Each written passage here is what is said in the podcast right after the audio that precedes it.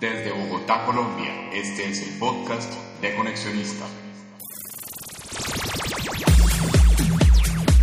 Este podcast llega a ustedes gracias a Level Comunicación Visual, soluciones de comunicación en medios impresos y digitales. Visítenos en www.levelvisual.com.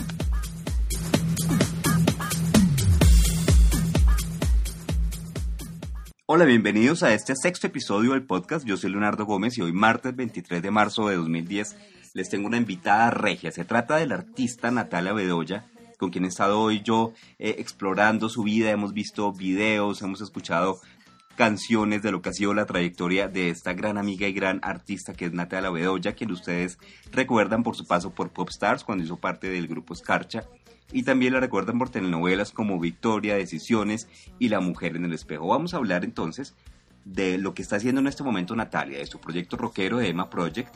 Vamos a hablar de una telenovela que está grabando para Venevisión y de la obra con la que se va a estar presentando en el Festival Iberoamericano de Teatro. Luego vamos a hacer un recorrido por toda la carrera musical de Natalia. Ustedes van a saber qué hacía Natalia antes de llegar a Popstars, qué fue lo que hizo desde pequeña hasta llegar acá. Van a conocer cómo hizo para llegar a ganar el concurso y además van a escuchar de la propia voz de ella la canción con la que se ganó la audición. Vamos a tener entonces la oportunidad de escuchar a Natalia al natural, a capela, sin instrumentos, cantando eh, canciones que han sido importantes en cada una de las etapas de su vida. Nos va a interpretar canciones de Madonna, de Luna Verde, de Piero, de Los Monachos y de grandes musicales como Fama, Grease y Jesucristo Superstar y hasta nos va a cantar Mapalé. A lo largo del programa vamos a tener como siempre nuestros patrocinadores anacrónicos. Recuerden que pueden seguirme en twitter.com slash conexionista. Natalia, gracias por estar acá. Empecemos a hablar de Emma Project, una de tus canciones justamente es con la que arranca este podcast. Cuéntame qué es Emma Project. Bueno, Emma Project es el, es el, el, resultado de dos años y medio de trabajo con Carlos Torres. Es una producción que hicimos independientes. Eh, Emma Project es una propuesta eh, alternativa que de alguna manera muestra una parte de mí eh, súper eh, urbana y súper amante de los sonidos fuertes y y del rock y de todo este venenito electrónico que de alguna manera como que encierra el concepto de, de Maldito Beat, que es el nombre del disco. Explícale a la gente qué es Emma, por qué Emma. Emma es tu nombre artístico, Emma es el nombre de la banda. ¿Qué significa ese nombre? ¿De dónde salió? Emma salió porque sencillamente queríamos ponerle un nombre al proyecto distinto al mío. Eh, tal vez queríamos jugar con un personaje que fuera de alguna forma eh, a, un poco independiente a Natalia Bedoya como Natalia Bedoya, actriz de teatro, de musicales, de novelas, de todo. Queríamos que Emma Project fuera como una imagen independiente a, todo, a toda esta otra trayectoria. Y porque hay millones de Natalias, entonces está Nati Botero, entonces está Nati Laforcade, entonces hay una cantidad de Pero tú eres única, tú eres mucho más conocida que ella solo es Natalia Bedoya y pues nada que hacer ahí, no hay competencia. Sí, pero queríamos pensar también en una apuesta internacional en donde el nombre fuera más contundente con respecto al sonido que estábamos haciendo. Bueno, ¿y cómo ha sido tu trabajo como artista independiente? ¿Qué tan, háblanos abiertamente, qué tan difícil es, qué tanto apoyo has podido recibir trabajando tú no con, no con un gran sello discográfico, sino tú como artista independiente mostrando tu talento, tu trabajo? ¿Cómo ha sido? ¿Qué ha pasado? Bueno, pues ha sido un proceso, ha sido una montaña rusa total. He tenido buenos y malos momentos. He tenido momentos de, de mucho apoyo y mucha receptividad por parte de, del público, sobre todo, y por parte de algunos productores de conciertos, eh, de algunos patrocinadores. He, he, tenido muy buena respuesta con los videos musicales que he hecho. En MTV me han abierto las puertas y mis dos videos han rotado realmente han rotado muy bien, en Canal 13 también. Pero, pero con respecto a disqueras y con respecto a un apoyo de un, de, una, de, un sello discográfico o de una maquinaria que de alguna manera impulse mucho más el proyecto como tal, hasta ahora no lo he encontrado. Hasta ahora no lo he encontrado y, sigo guerreando sola, sigo peleando sola. Eh, pero no solamente soy yo, creo que en Colombia somos muchos artistas independientes los que estamos dando la pelea. Y es un proceso largo. Yo llevo apenas dos años con este disco. Hay gente que lleva seis años, diez años y hasta ahora están como empezando a salir a la escena. Y son procesos que no son fáciles. Pero algo eh, interesante es que a pesar de que, de que no has tenido ese, digamos, ese impulso, ese respaldo económico que esperarías, la gente la gente te reconoce, la gente reconoce a Project, la gente ha escuchado las canciones, las reconoce. Eso habla muy bien de todos de tu trabajo, ¿no? Sí, pues sí, mira que sí, independientemente de todo lo que yo pueda ver subjetivamente, porque obviamente desde mi lado todo es mucho más, em, digamos, la información que yo tengo acerca de Map Project es muchísimo más amplia y más distinta que la que tiene cualquier persona. Entonces, como la gente lo recibe, a mí me gusta porque, porque se aprenden las canciones, porque les gustan los videos, porque disfrutan el concepto, porque salen con frases que, que están metidas dentro del disco. Y eso ha sido para mí muy gratificante y muy satisfactorio. Bueno, en el disco yo quiero rescatar algo y es que tú no solamente eres la intérprete de las canciones, sino también eres la autora, coautora en otras y hasta productora, ¿no? Sí, pues soy la productora ejecutiva de todo el disco. Eh, y he sido coautora con Toto, con Carlos Torres, hemos compuesto las canciones entre los dos. ¿Cómo es ese proceso para poder llegar a escribir una canción, a tener la música? ¿Lo hiciste a solas y luego te reuniste con, el, con la persona de la música para hacer los acordes y demás? Cada canción tuvo, tuvo un proceso distinto. Primero, pues Toto llegó a mi casa, me tocó la puerta, me dijo hagamos un disco y yo le dije que sí y empezamos a aventurarnos en esto. Él le tumbó la pared a la entrada del servicio, montó un mini estudio y ahí empezamos a hacer la preproducción. Eh, inicialmente me mostraba algunos looks que le gustaban, algunos colores, algunos géneros y sobre esos géneros yo empezaba a improvisar melodías. ¿Qué géneros incluye el disco? Eh, rock, rock y electrónico. Creo que rock y música electrónica son, son los, géneros que se sienten más fuertes en el disco. Bueno, ¿dónde puede escuchar la gente tu música?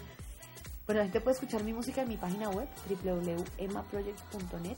ahí nos vamos y lo escuchamos todas de, de corrido, a fin. Sí. Incluso eh, unas versiones que hizo un DJ en New York de 5 segundos, que fue el segundo sencillo que lanzamos. También las pueden escuchar. Ok, y ya para, para comprarlos, la gente que te quiere apoyar, que no se quiere solamente quedarse con la opción de escucharla, sino que quiere comprar la, la música, ¿qué hace? Bueno, pues la música la puede comprar en iTunes. En iTunes está disponible para que la compren o si no me pueden escribir a mi MySpace y se los mandamos por correo. También está en Tango Records. Ok, entonces en Tango. En Tango, en iTunes o escribiendo al MySpace y se los enviamos. En iTunes está a 99 centavos cada canción.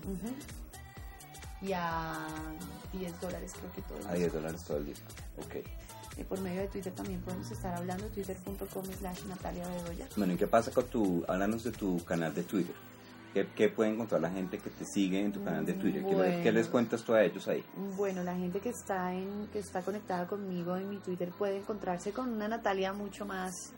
Eh, con una Natalia mucho más natural en la medida en que, en que todo lo que cuento ahí son cosas absolutamente cotidianas y personales que, que, no las encuentras ni en el disco, ni en los videos, ni en entrevistas, ni en nada, sino en, en, en en el contenido de lo que estoy contando de acuerdo a lo que me va pasando. Entonces, eh, pues se me van a encontrar con, con la verdad, ¿no? Con, con, la verdad y con la frescura de, de, mi día a día. Bueno, hablemos de tus videos. Mis videos los dirigió Mauricio Iragorri, que es un director también independiente, es gay, lo cual también le ha dado como una mirada supremamente eh, especial a todo el tema sensual y sexy que me parece súper bonito porque es una mirada muy delicada, no es una mirada brusca hacia la sensualidad ni la belleza, es una mirada tranquila, es una mirada femenina, eh, pero también con mucha fuerza, con mucho carácter, con mucho, es una estética distinta. En emaproject.net también está tu video. En emaproject.net también están mis videos. Ok. ¿Cuántos videos has hecho? Dos. y, vas a, y cinco segundos. ¿Vas a seguir haciendo más? Pues me gustaría hacer el de Electro Blues, me gustaría terminar el, esa, esa, saga con Electro Blues, porque Electro Blues es una de las canciones más lindas del disco, tal vez de las más importantes. Bueno, canta un pedacito, por favor. ¿De Electro Blues? Sí. bueno. Ahora escúchame bien. Ahora escúchame. Es muy duro tener que decir que todo terminó. Ahora escúchame bien, ahora escúchame. Debo confesarte algo y voy a decirlo ya. Debo confesarte algo quiero decirlo ya. Ya no sé si es verdad que el amor es eterno. Ya no sé si está bien terminar todo esto. Ya. Buenísimo. ¿Cómo haces para conservar la voz? Em, ¿Cómo haces para estar hablando y de repente sacar ese vozarrón? ¿Cuál es el secreto? No, el secreto es que la voz se lleva adentro, es algo que tú llevas puesto, es como, no sé, es como decir, ¿cómo haces para mirar? ¿Cómo haces para hablar? Es algo que ya forma parte de tu cuerpo y de ti, y ya es natural y ya está ahí. Obviamente, Pero, pero además dices que es natural porque es que tú estás cantando desde los cuantos años. pues desde los cinco años estoy cantando, desde los cinco años, sí. Y ya es algo que tengo muy, muy, muy, muy metido, ya es algo que es muy natural en mí, es algo que, que llevo puesto, realmente. Y obviamente me cuido, me cuido mucho. Eh, no fumo, trato de no fumo, no bebo demasiado alcohol, Bueno, esa canción que cantaste era Electro Blues. electroluz. Tú la escribiste. No, esa canción me la escribió un, esa canción me la escribió a mí un exnovio, que era músico, que era argentino, que fue con el argentino que aprendí a tocar guitarra, a cantar blues, a todo. Pero te escribió para ti. Nadie más la ha interpretado, nadie más la ha grabado. No, la me la escribió a mí, o sea, la escribió pensando en mí, me la dedicó, yo un día la canté y la volví mía. Ok. y me quedé con ella para siempre. Ok. ¿Y cuál es la historia de mi Polaroid? Mi Me Polaroid, encanta esa canción. ¿Por qué? ¿Por qué mi Polaroid? ¿De dónde sacaste? Me parece el hit. Bueno, pues mi Polaroid es una canción que surgió a raíz de una foto que yo le robé a mi exnovio. Eh, y es como un poco como... el- ¿Y la foto era en efecto de foto- una de estas? ¿De una No, cámara? No, no, para nada. No, no era, no era una Polaroid, era una foto X. Ajá. Pero entonces, de alguna manera, eh, como que esa suma de esas pequeñas obsesiones femeninas cuando te vas enamorando y te vas empezando a fijar y a tener como esa fijación directa en esa persona, entonces es como esos momentos instantáneos que tú te vas grabando como caca, caca, como sonrisa, uh, mirada, uh, besito. uh. entonces es como te tengo en mi Polaroid personal. O sea, se la escribiste a él. Sí, se la dedicaste claro, a él y él sabe que era para él Él sabe que era para él y obviamente y es el chico que sale en el video y todo. y te amó y lo más. Y mi amor, lo amé, sí. Y con esa canción, Dios mío, cualquiera se enamora que le escriban una canción y además que se la cante. ¿O no? Pues depende. ¿Por qué? No, creo que sí, sí, él lo disfrutó, creo que lo disfrutó, sí. La otra gran canción del disco, ¿cuál es? Eh, la otra, no, pues, bueno, Electro Blues, definitivamente es una gran canción dentro del disco. Y la otra gran canción es 5 segundos que le hicimos un video y, y también el video quedó espectacular, entonces ha hecho que esa canción sea muy importante. ¿Cu- ¿Cuáles son los videos que estaban o que están en MTV? 5 segundos y mi Polaroid. ¿Y cómo te dio con eso? ¿Qué, qué te ha dicho la gente? ¿Cuál ha sido la Pues, respuesta? Todo el mundo los ha visto, acá en Colombia por lo menos todo el mundo los ha visto, todo el mundo me habla de que los ve rotando, todo el mundo me habla muy bien de que les gusta mucho, de que wow, de que qué chévere. Ujú. ¿Y cuál es la historia de 5 segundos? Ay, la historia de 5 segundos es, em, es una ruptura de un amor cliché. Esos amores que definitivamente no terminan en nada. Que dices como yo, definitivamente no me conociste nunca, jamás. No tienes idea de quién soy. Pero no es tu problema. No eres tú, soy yo. Ok. Y así quedó. Y a O partir sea- de eso hicimos 5 segundos. Pensemos en canciones tuyas que uno le puede dedicar a alguien en algún momento. Pues mira, si Pues, estás... si yo estoy, si yo quiero conquistarme a alguien, ¿sí? Que digo, me lo va a conquistar con esta canción, ya. Va a mandar la canción. ¿Cuál? Háblame. Háblame es una canción Un pedacito. Canta un pedacito. Prepararé café, vamos a caminar. Háblame, háblame. oh. Si prefieres un té, vamos a la ciudad. Háblame, háblame. Perfecto. Esa. Ok, si estoy vuelto nada. Estoy vuelto nada porque me acaban de dejar, me acaban de volver basura. Electro Blues. La que cantaste, Sí. la primera que cantaste. Electro Blues, definitivamente. Si quieres llorar y cortarte las venas, córtatela con Electro Blues. Ok. La última que está en tu disco que cantas con una guitarra, ¿cuál Me es voy. esa? Me voy. Me voy, esa canción es de César López. Ok. Es de César López. Y esa canción es para una despedida. Una despedida importante. Para así me voy. De hecho se llama Me voy. Y es una canción que yo grabé, esa canción está en el disco tal cual sonó, es una canción que me encanta que esté ahí porque está desprevenidamente grabada sin, sin muchos arreglos, sin producción, sin nada. Es súper linda, es Y la despedida esa- del disco y es además. la despedida del disco además. Y esa es... Pero esa no me cuadra en ninguno de los géneros que me mencionaste ahora. ¿Eso es más balada no, o qué eso, es? eso es, es- es una baladita, es una baladita, pero pues es un bonus track. Y el, el bonus track no puede hacer lo que le dé la gana. ok. Entonces, pues digamos que es fuera de la familia del disco, tiene nada que ver con el disco, pero tiene todo que ver conmigo, con mi manera de, de interpretar el dolor, ¿no? Bueno, ¿qué posibilidades hay de escucharte en vivo? Puedes hacer un gran concierto rockero, pero también puedes hacer una cosa más privada, eh, más, pues más de la casa, para sitios más pequeños, para mm, empresas, este tipo de cosas. ¿Cómo, cómo es ese concepto? Bueno, ¿Y cuál es la diferencia con un concierto de rock? Bueno, pues la verdad, hasta ahora estamos montando el EMA acústico. Emma Ah, Acústico. EMA acústico. Antes no lo habíamos montado. Yo antes no lo había hecho porque pues obviamente el concepto de EMA Project siempre ha sido muy, muy, muy explosivo. ¿Y el Emma Acústico qué no tiene? El EMA acústico no tiene nada electrónico ni, ni, ni rockero, no tiene guitarras eléctricas, no tiene batería, no tiene bajo eléctrico, simplemente tiene una guitarra, mi voz y, y algunos elementos percutivos y nada más. Es una cosa más suave. Una cosa mucho más desnuda, más íntima, más tranquila, donde obviamente las canciones que cobran más fuerza son las baladas del disco, ¿no? Claro. Pero para las otras también tienes una versión ajustada. Estoy en eso, estoy ajustándolo precisamente. Ok.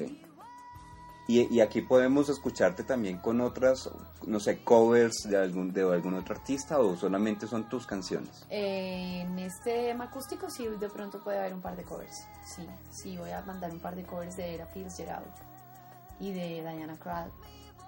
A lo mejor sí. Bueno, tú has interpretado también mucho canciones de Madonna. Sí, ¿Cómo te ha ido con eso? muy bien, pero ha sido un accidente. Yo nunca en mi vida escuché Madonna tanto. O sea, en Ujú. realidad no es que yo la haya escuchado, de hecho la estoy escuchando ahora. Eh, simplemente fue un accidente porque empecé a cantar en un bar alguna vez y me dijeron, bueno, montemos Like a Virgin. Y yo, ok, y la montamos y fue el hit. Y a partir de ahí fue como, listo, montemos Holiday, ok, listo, montemos Vogue, listo. Y desde ahí empecé Pero a son los cantar Madonna. clásicos de Madonna. Clásicos, clásicos ochenteros, clásicos ochenteros con toda. Y la gente amante de Madonna que te quiera ir a escuchar, ¿a dónde puede ir? a 6L6. Pueden ir al bar, pues canto allá los fines de semana, en la 121 con Sexta, En Bogotá. Usaquén, en Bogotá, Usaquén. Estoy cantando allá los fines de semana, ya hago covers de Madonna, es un concepto distinto, no tiene nada que ver con Emma Project, es un trabajo, allá voy a trabajar simplemente como cualquier cantante que va a trabajar a cualquier bar. Y de alguna Pero es una cosa súper bonita porque la gente puede estar, o sea, estás Muy al alcance, la gente puede estar contigo, Sí, puede muy estar... cerca, Ok. muy, muy cerca. Entonces igual las fechas de esas presentaciones también en tu página de internet, todo va a estar ahí. Sí, sí, también van a estar ahí. ¿Me cantas un pedacito de una canción de Madonna? Ok, a ver, ¿cuál te canto? Eh, um, bueno, cantemos Like a Virgin. Dale. Like a virgin, touched for the very first time. Like a virgin, when your heart beats next to mine. Oh, oh. ¿Eso qué género es? ¿Eso qué eras? ¿Pop? Pop. Pop, claro. Súper lindo también. Ok. Entonces, música, teatro. Estamos en pleno festival de teatro. ¿Dónde te podemos festival. ver también en el festival? O sea, ya sabemos, te podemos ver con Emma acústico, con Emma rock, podemos escucharte cantando Madonna y además podemos verte en el festival de teatro haciendo que ahí actúas, ahí bailas, ¿qué es? Canto, bailo y actúo dentro de la compañía que se llama Alex Plus. Es, la obra se llama La razón de las Ofelias. Es una obra que cuenta un poco cómo es todo este, eh, toda esta experiencia de la esquizofrenia y la locura. Estuvieron en España con la obra y fue la sensación. ¿no? Eh, hemos estado tres veces de gira en España y en París, estuvimos también en Francia. Hemos hecho ya tres giras muy importantes. Hemos estado en festivales internacionales de niveles muy altos. Y, y ya, y esta vez vamos a estar acá en el nivel americano. Y es danza. Es danza teatro. Danza Ahí no, teatro. ahí no podemos escucharte cantar. Sí, claro. También cantas. Canto tres, tengo tres momentos en los que canto, que son súper importantes en la obra. Y, eh, y también bailo fuertemente y actúo. ¿Cuándo son las presentaciones? ¿Qué días? 28 y 29 de marzo en la Gilberto Alzate Avendaño a las 8 de la noche. Ok. Novelas. Novelas. Bueno, Novelas. Estás ahorita en un proyecto importantísimo que es la primera producción que se hace en Col que Venevisión hace en Colombia. O sea, ahora todos se vinieron a Colombia a hacer novelas. Está Telemundo, está Sony, Fox. está Fox y ahora también está Venevisión. Y vas a estar en su primera producción. Cu- Sí. Cuéntanos eso. Bueno, eso fue realmente algo que surgió ahorita. Es un personaje que entra como a, a resolver la historia ya al final. Eh, y es. ¿Cómo se llama el personaje? El personaje se llama Uma.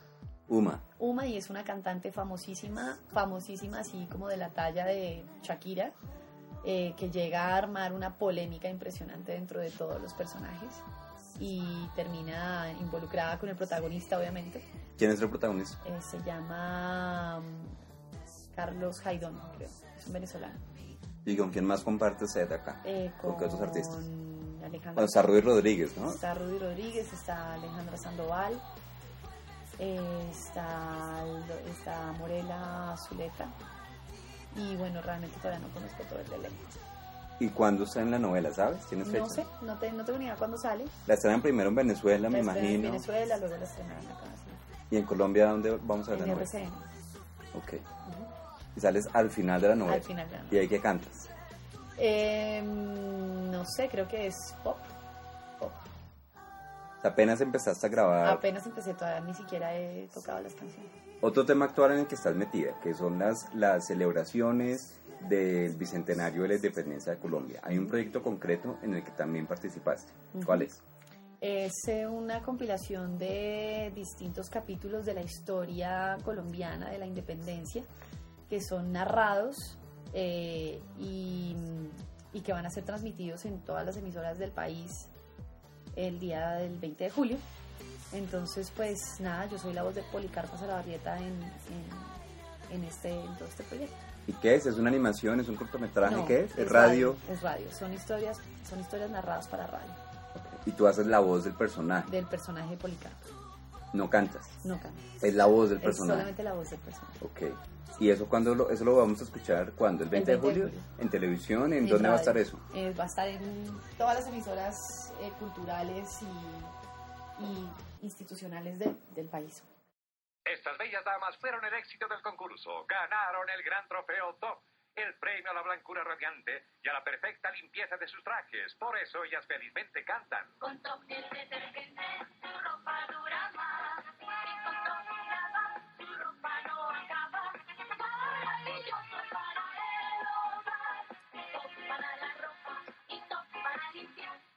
gran premio que Top da es blancura y limpieza. Top es del otro mundo. Bueno, entonces ahora sí vamos a la parte que más me gusta, que es la parte de reto. Vamos a empezar a hablar de ti cronológicamente desde que empezaste. Tú Ajá. naciste en Encerma Caldas, Sí, el 25 de abril de 1981. o sea que, mm, bueno, 81, bueno, 28 ya años. casi, ya casi, ya casi llegas a los 30, todavía estás chiquita. ¿Y qué pasa? ¿Qué pasó? Naciste en Encerma Caldas, empezaste a cantar, empezaste a actuar en el colegio, ¿qué hacías? Empecé a cantar, eh, empecé a cantar en un coro infantil en mi escuela y empecé a cantar en coros en, la, en iglesias. en ¿Quién te enseñó a cantar? Mi, la, la primera, la primera vez que canté tenía cinco años, era un día de la madre, por parte de familia de mi papá, todos son músicos, todos han cantado siempre. Mi abuela canta muy lindo, mis tías cantan muy lindo. Y, y el día de la madre... Tu abuela Emma, ¿no? Que No, por eso no. se llama tu disco Emma. No, tengo dos abuelas, Araceli y Emma. Emma es mi abuela por parte de mi mamá, eh, que fue la abuela con la que me crié. Ajá. ¿no? Que En honor a ella también es ella el nombre de tu nombre personaje. De mi personaje, Emma Project. Y Araceli es mi abuela la que me enseñó a cantar. Ok. Y un día de la madre me dieron un solito chiquito de una canción de José Luis Perales que era Yo canto para que me dejen vivir. Eso era todo. ¿En dónde lo cantaste? En una reunión de un día de la madre de, de mi familia. Y cuando yo canté esa frase, todo el mundo se volteó y como, ¡es afinada! Claro. Y desde ese momento yo sentí que eso tenía un significado importante. No tenía ni idea qué era, pero sentí que era algo importante, ser afinado. Ok. Y desde ese día soy cantante. A partir de ahí ya empecé a cantar canciones largas, ya me empezaron a dar solos en las misas de matrimonios y bautizos de la familia y demás.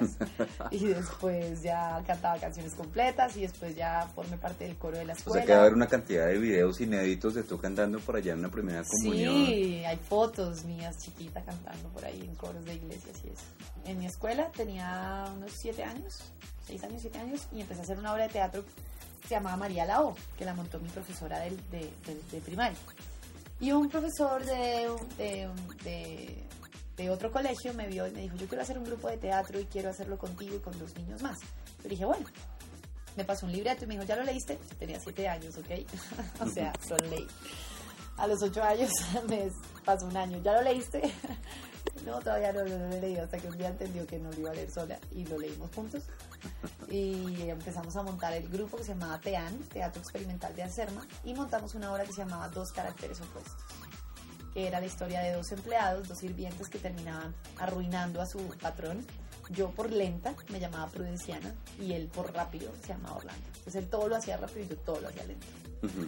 Y con ese personaje fuimos, con esa obra fuimos a- al Festival de Teatro de Manizales y con ese personaje gané como mejor actriz infantil a los 10 años. Y a partir de ahí pues ya mi profesor empezó a decirle a mi mamá que yo era artista, que teníamos que venirnos a vivir a Bogotá para que yo fuera artista porque tenía mucho talento y no sé qué era. Y mi mamá dijo, ah bueno. Y se vino a Bogotá y desde ahí empecé a, a tener ya pues otra ¿Cuándo te viniste a Bogotá? ¿Qué edad? a los 11 años.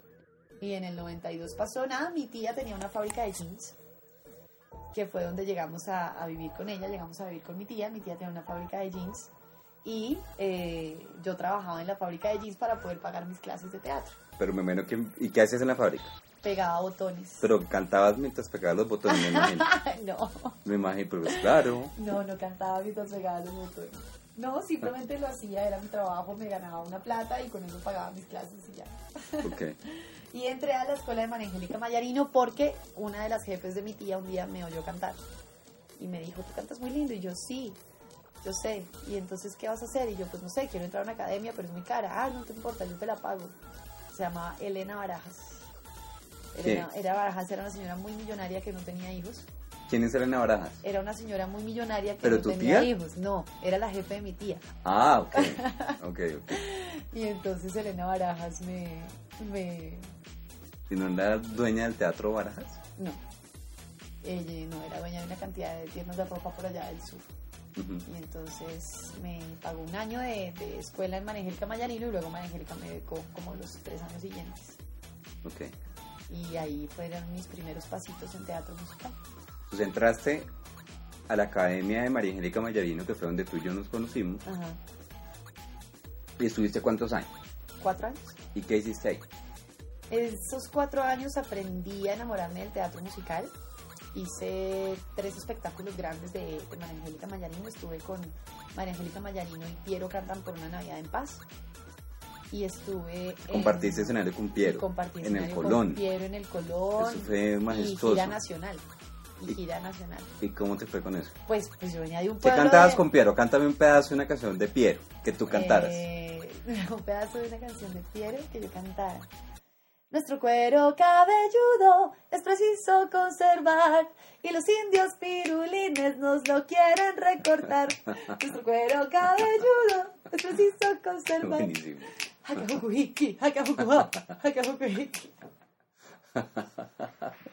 Eso fue muy bueno.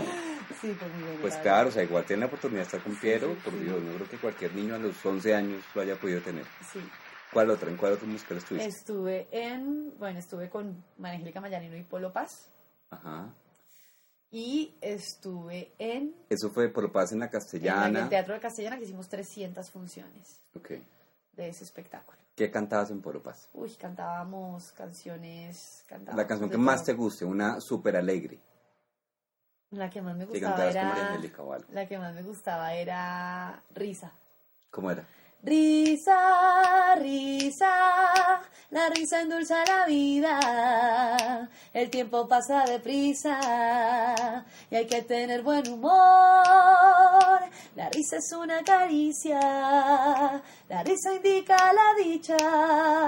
La risa muestra que sientes en el corazón. que la alegría es la cara que mantiene la ilusión. Esa, nunca se me olvidará. Muy linda. Y con los Monachos fue la primera vez que te montaste en un escenario como el Colón, como la Castellana. Como el Jorge Luis Gaitán. Como el Jorge Luis el primer Gaitán. teatro que yo pisé en Bogotá fue el Jorge Luis Gaitán. Y fue para un día del abuelo. eh, y, y ahí, ahí Me fue el primer día. Ok. Y fue también con los Monachos la primera vez que grabaste un disco. Sí, también fue la primera vez que me metí a un estudio de grabación, fue con los monachos. ¿Y cómo fue esa, esa experiencia? Eh, uf, fue muy bonita. Fue muy bonita. Eh, me acuerdo que con los monachos aprendí que uno tenía que cantar a una cuarta distancia del micrófono, y que el audífono debería solamente ponerse uno y dejarse el otro. ¿Y qué grabaste? ¿Qué canción grabaste con los Monachos? Eh, grabé Pinta eh, las canciones de Polo Paz Ajá. y grabé mi solo, uno de los primeros solos que grabé con ellas fue Pintar, pintar corazones llenos de vida y color, cambiar el llanto por risa y el dolor por amor. ¿Quiénes fueron tus primeros maestros en esa época? Mis maestros en esa época fueron mi profesor, en la época de los monachos, eh, mis maestros fueron María Angélica Mayanino, Giselle Chaparro, Lucy, no me acuerdo el apellido de Lucy, pero Lucy Vargas, Lucy Lucy Vargas, Vargas, Lucy de Vargas, teatro. de teatro. Eh, y tenía una profesora de danza, también una morenita, no me acuerdo cómo se llamaba, ¿Rubí? Ruby, Rubí. Ruby, ellos fueron mis maestros en esa época. ¿Qué y le- el mundo alegría. El el mu- mundo Valencia alegría, que fue el que más impulsó el tema de la voz. que fue el que más me, me, me, me, me hizo sentir cantante. Claro. Que me decía que yo cantaba como un instrumento bien tocado. Ok. ¿Qué le, qué le debes a María Angélica? Eh, le debo como el despertar del arte en mi corazón conscientemente. Eh, la aceptación del oficio, de decir soy artista y me voy a dedicar a esto toda la vida. Y el recuerdo inolvidable de, de- de haber pisado por primera vez un escenario importante. ¿Qué recuerdos te, te- te trae eso? Recuerdo que, que mientras en mi colegio las chicas estaban empezando a fumar y a conocer el alcohol y a enrumbarse y a ir a minitecas en esa época, eh, yo estaba solamente pensando en mi clase de teatro y pensando en mi clase de baile y pensando en mi clase de canto y pensando en, en que en los pasos nuevos de tap que me tenía que aprender y, y para mí era mi obsesión era comprarme mis zapatos de tap y, y ya, y pensar en arte y en crear y en moverme y en cantar y en expresar todo el día. Te voy a poner una canción a ver de qué te acuerdas.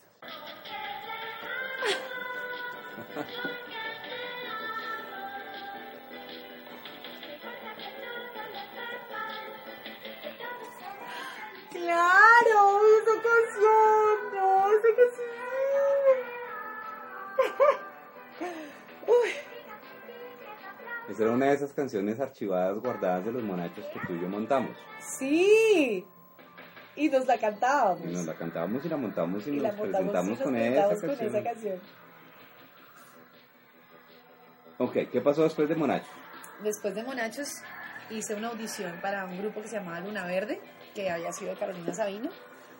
Y gané y entré al, al grupo, nunca pasó nada con el grupo, pero nos llevaban a tomar clases de baile al ballet de Sonia Osorio, porque el manager era hijo de Sonia Osorio. Y en esas tomadas de clase de baile de Sonia Osorio yo me enamoré del ballet de Sonia Osorio. Antes de pasar a Son Osorio, una canción de Luna Verde. Una canción de Luna Verde, eh, bueno, de las que yo cantaba. Si tienes malas intenciones en proponerme amor eterno, otra vez y si escondes tus pretensiones, pensando que con el perdón todo pasó, no busques más en mi amor, solo hallaríamos dolor, oh no. Dije que no y sin embargo yo caigo a tus pies, prisionera de tus besos, esclava de tu piel y esta locura que solo el precio que yo doy por tu querer, por tu querer y sin embargo yo vuelvo a caer. Por favor no digas nada, tortúrame otra vez y esta locura que solo el precio que yo doy por tu querer. La canción es espectacular, es de Sí. Juan Gabriel Turbay. Juan Gabriel. Me dice absolutamente todo, Sí, de Juan Gabriel. Turbay, súper linda. ¿Qué Divina. pasó con Luna Verde? ¿Por qué se acabó? No, pues porque Luna Verde era Carolina Sabino y Jorge Cárdenas y, y obviamente eh, era el original y el único y pues obviamente cuando ellos se salieron se acabó. Los que llegamos a reemplazarlos éramos unos X que nadie nos conocía, que no tenían ni idea de dónde, nada. Solamente hicimos un concierto por allá en Kennedy, en el sur alguna vez. Nunca grabamos un disco, nunca nadie supo nada de nosotros. Ok, Pero lo más interesante fue que gracias a eso llegué al ballet de llegaste a Sonosorio. Sonosorio. ¿Qué pasó entonces ahí? Ahí pasó que entré a tomar clases de... Eh, Perdona, aquí estamos hablando de qué año. Mm, ni idea. ¿Tenías cuántos años ya? Unos 15 años. Tenía Ok. 15 años. ¿Y qué pasó en Sonia Osorio? Eso fue como en el 95, 96. En Sonia Osorio llegué a tomar clases de baile. Era muy tiesa. Entonces dije, tengo que tomar más clases de baile. Y eh, me dijeron que cantara una canción. Yo, sí, yo soy cantante. Ah, bueno, listo, canta una canción, listo. Empecé a cantar y todos se rieron de mí porque tenía voz de niña chiquita intentando cantar el mapale. Entonces Sonia Osorio me dijo, eres muy afinada, pero tienes que aprender a cantar como los negros. Y me metió a cantar con los negros. ¿Cómo así que cantar- anda con los negros? Sí, pues me puso a cantar currulao, mapale, cumbia y eh, me empezó a, a meter el sonido negro encima porque teníamos una gira, porque había una gira para Estados Unidos, la cantante Pues una se cosa había ido, absolutamente tropical. tropical. una Cántate cosa- una tropical. Ya que eres tan, tan yacera, cántate algo de- tropical el que mapalé, el mapalé, esto era una de las que cantaba. Dale, dale, dale. Negrita, ven,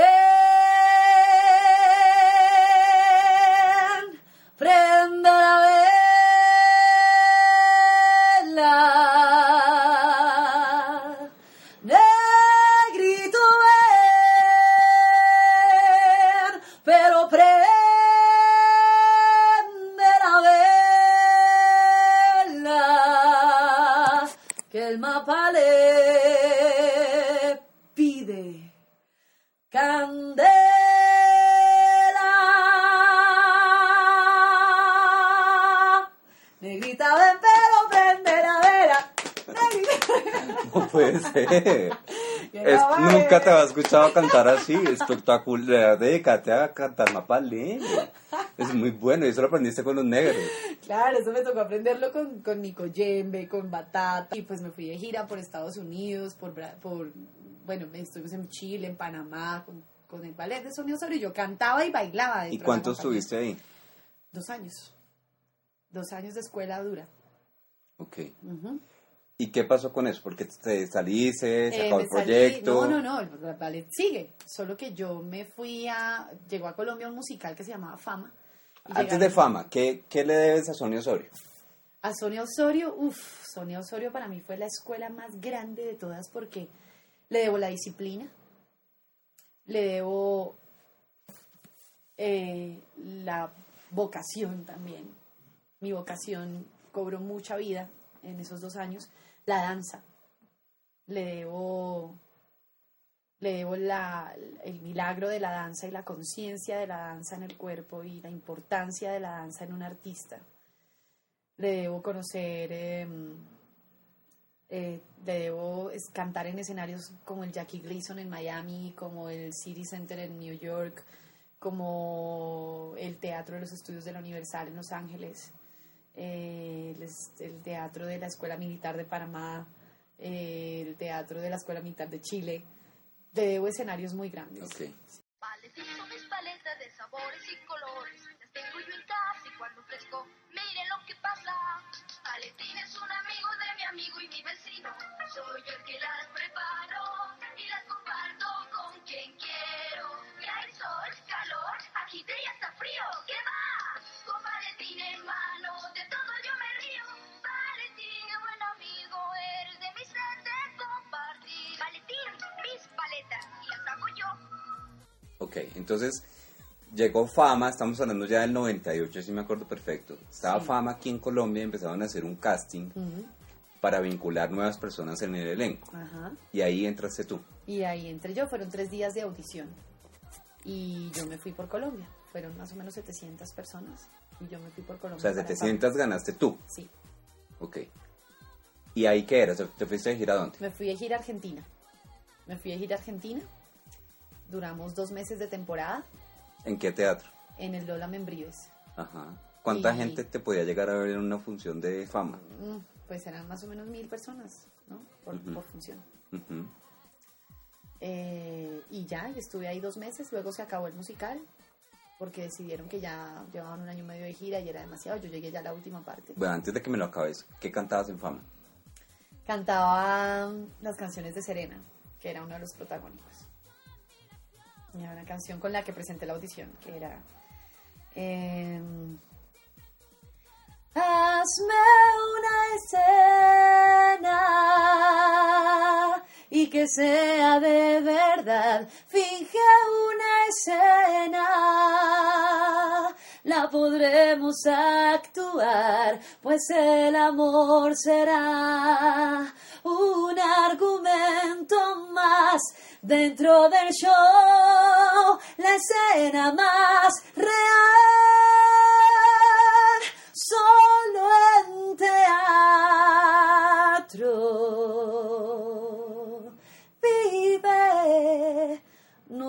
nuestro amor. Pero en esa época no cantabas tan lindo como ahora, o sea, tu voz era distinta. Pues gané. Claro, no, Igual- ni más igual faltaba. cantaba bien. Por, por supuesto. Sí, sí, sí. Y al final tenía un solo muy bonito que decía... eh,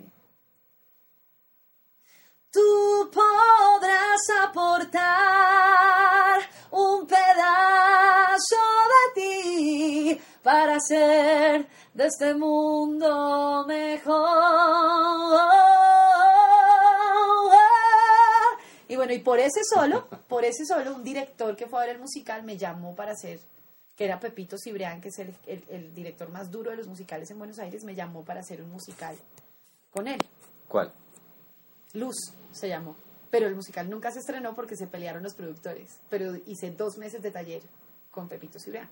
O sea, te quedas, se acabó fama, pero tú te quedaste en Buenos Yo Aires. me quedé en Buenos Aires haciendo ese musical y otro musical que se llamaba Colores Verdaderos, Ok. que era de una modelito ahí.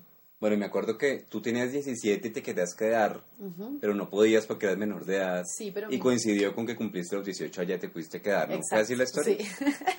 sí, es así, sí. Y ese día conocí a Charlie García, porque yo de cumpleaños le pedí a mis amigos que quería conocer a Charlie García, mis amigos argentinos en ese momento.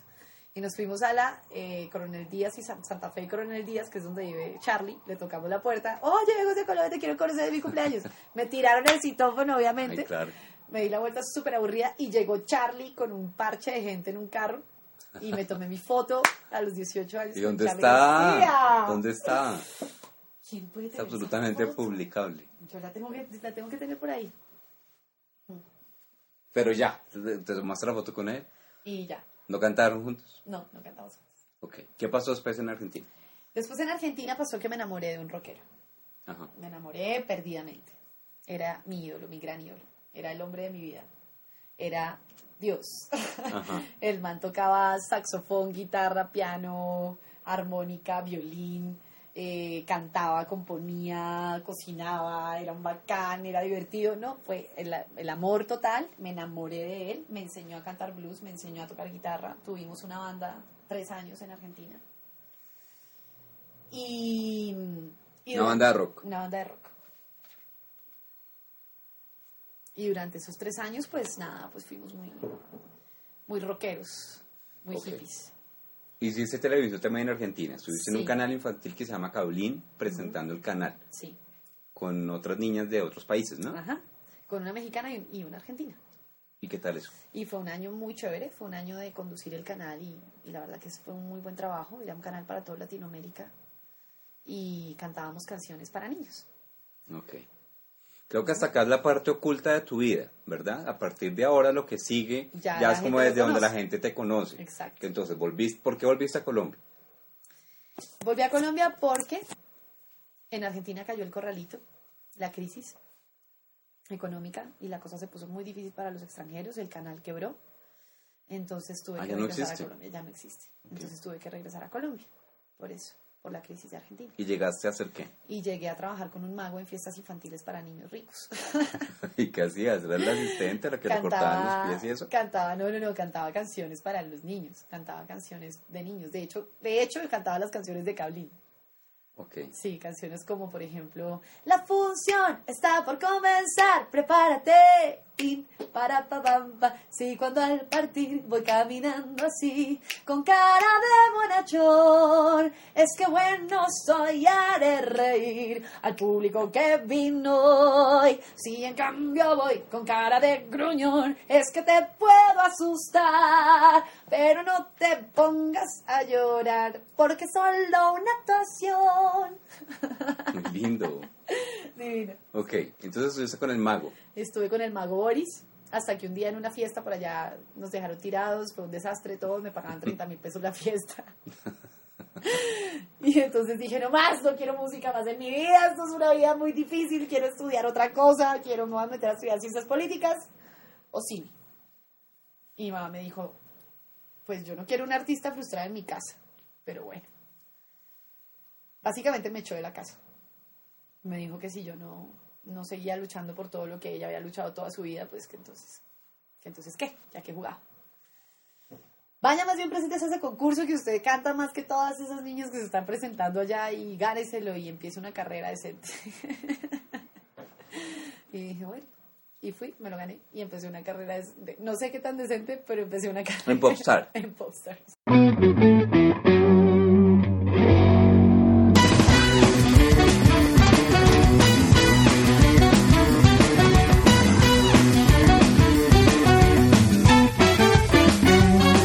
Para irnos la verdad.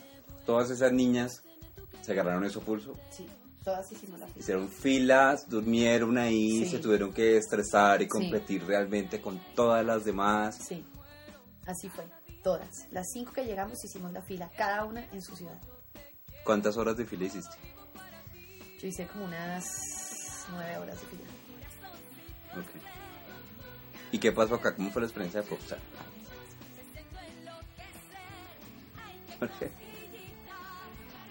¿Qué pasó? Yo no hice nueve horas de fila, la verdad. ¿Cuánto hiciste? Yo llegué y ya estaban cerrando, porque yo me decidí muy tarde. Llegué a las nueve de la mañana y ya estaba todo cerrado. Y entonces yo dije, no, esta fila, yo vi eso, no, esa es una fila eterna, eterna. Y yo dije, no, pues ya que ellas ya, ya dieron hasta el número 2000 y ya no dejaban entrar más. Entonces yo iba a coger otra vez el bus para irme para mi casa. Y entonces llega un borracho y me dice, oiga, le vendo uh, 100 primeras. Y yo, ¿qué? ¿Usted que me va a vender un puesto en dónde? Yo ya me voy porque esta fila está muy larga y no sé qué. No, Pues a 100 primeras. Y yo ya como, a 10 mil. Yo no, eso está muy caro, yo no tengo toda esa plata. No, no, no, menos. 5 mil. Pero debe 7 mil. Y yo, bueno, listo, 7. Y empecé a caminar con el borracho y a caminar, a caminar, a caminar, a caminar, a caminar, a caminar. Y llegamos, encontramos otro borracho, peor de borracho que el que estaba sentado guardando el puesto. Le di 7 mil pesos, me paré y ¡pum! 176. No, no. ¿Eso dónde fue? En el Palacio de los Deportes. Y yo cuando menos pensé tenía un número acá pegado después de que había visto que no iba a entrar ni a bala.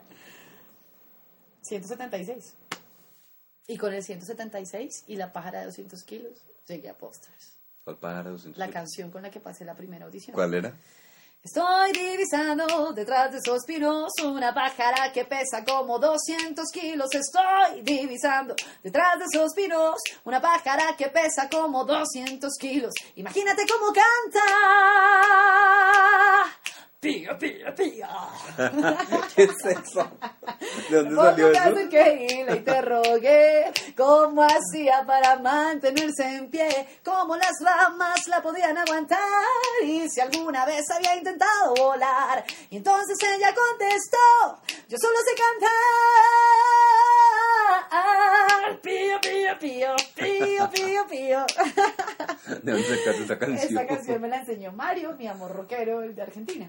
Muy buena. ¿Y, entonces- es de él? ¿Él la no, compuso? No, no, es de un cantante inédito por allá de- al sur de Argentina. Y entonces con esa canción gané todas las audiciones de Popstars. Pero está regia. Y todas las chicas me empezaban a decir, cantemos la canción del Pío Pío. Y todas cantamos, Pío Pío Pío. Buenísimo, porque no la debiste haberla incluido en tu álbum, ¿no? Está incluido en el segundo disco de Escarcha. Ahí hay una versión. No. Sí, hay una versión de esa canción cantada por Escarcha. Todo solo era un arreglo vocal. ¿Qué pasó con Popstar? Llegaron, se hicieron famosas, grabaron un disco, grabaron dos discos. Y Grabamos un disco, grabamos dos discos, hicimos dos giras, eh, nos sacaron toda la plata del mundo que pudieron y luego cada una para su casa. Ajá. Y después... ¿Cuántos años fue eso? Dos años. dos años. Pero fuiste inmensamente feliz, ¿o no? Eh, sí, fui ¿Qué? muy feliz, pero también trabajé mucho. ¿Qué te dejó Popstar? Me dejó el reconocimiento de la gente en Colombia como cantante. Me dejó cuatro amigas maravillosas. Me dejó a mis cuatro hermosas. Se siguen hablando, se Sí, siguen encontrando. Sobre todo a Isa, Laura y Carolina. Somos hermanas, nos adoramos, nos amamos, nos, nos adoramos. Me dejó esas tres hermosas hermanas. Y, y ya, Después de Popstar ya empieza entonces tu etapa de novelas, ¿o ¿no? empecé a hacer televisión, empecé a hacer el vuelo de la cometa con Caracol, empecé en la escuela de actores de Caracol y después en Telemundo, con la que hice novelas. ¿Qué has hecho en Telemundo? ¿Cuáles novelas has hecho? La mujer en el espejo, Amores de mercado, El zorro, Victoria, Decisiones. Cientos de capítulos de decisiones. Sí, sí, un montón, como 70. Ok. Que además los vemos pues, ahorita en muchos, ca- o sea, estás invadiendo las pantallas porque todas las novelas están pasando en algún canal que En uno vea, canal. las están pasando. Sí. Entonces en cualquier canal te vemos. Sí. Ok. ¿Qué, qué alterno a las novelas, alterno con las novelas, ¿qué otras cosas has hecho? Missy. Missy, Has estado en teatro musical, musical. con Missy. ¿Cómo llegaste a Missy? Por una audición, ella abrió una convocatoria para Grease y, y yo gané para Marty Ujú. y ya. Y entré desde ese momento, ya Missy me amó, la amé y desde ese momento trabajamos juntas y siempre me llama para pro- protagonizar los musicales. ¿Qué otros musicales has hecho con Missy? Eh, hice Wow el musical, hice Fuego y Son las 12 es Navidad, que hicimos tres temporadas en el Cool Subsidio. ¿Y piensas seguir trabajando con Missy? Sí, claro. Hasta que me siga dando trabajo y siga disfrutando de estar conmigo, yo seguiré con ella. Bueno, cántame por favor, Freddy, mi amor. Freddy, mi amor, te extraño más de lo que crees. Freddy, mi amor, escribe o llámame tal vez.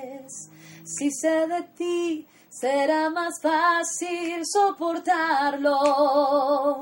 Mándame cartas o quizás un regalo. Me fascinó recibir el suéter gris y Freddy, mi amor. En Wow, ¿qué cantabas en Wow? En Wow cantaba un solo de María Magdalena, de Jesucristo Superestrella. Dale.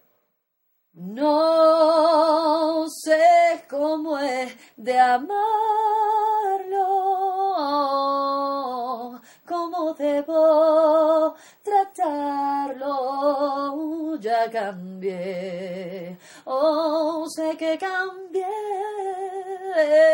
de unos días a hoy. He observado en mí, parece que otra soy. Da temor. La última, una de Navidad. Em, no lo ves, nadie está solo. Lo que deseas hoy dentro de ti está. Es así, debes creerlo.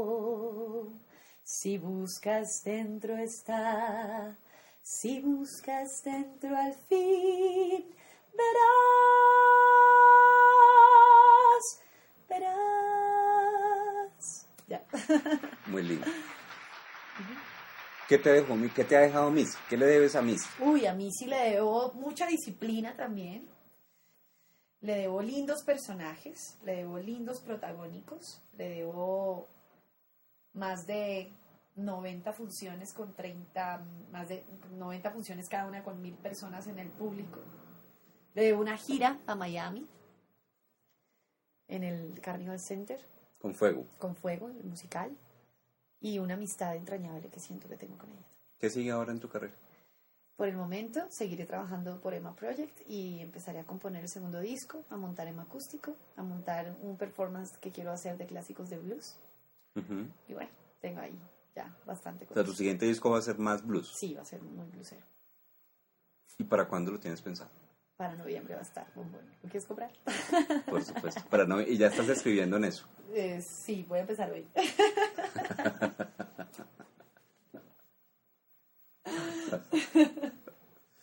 bueno, Nata, muchas gracias. Muchas gracias por todo lo que cantaste, sobre todo. Ay, a ti, baby. Súper lindo. La mejor entrevista de mi vida. Bueno, un beso. Chao. Uf, qué viaje el que me hiciste tener.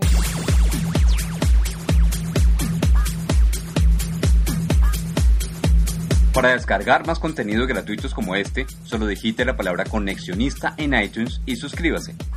Y visite www.conexionista.com para encontrar más información relacionada con las telecomunicaciones, los medios de comunicación y la tecnología.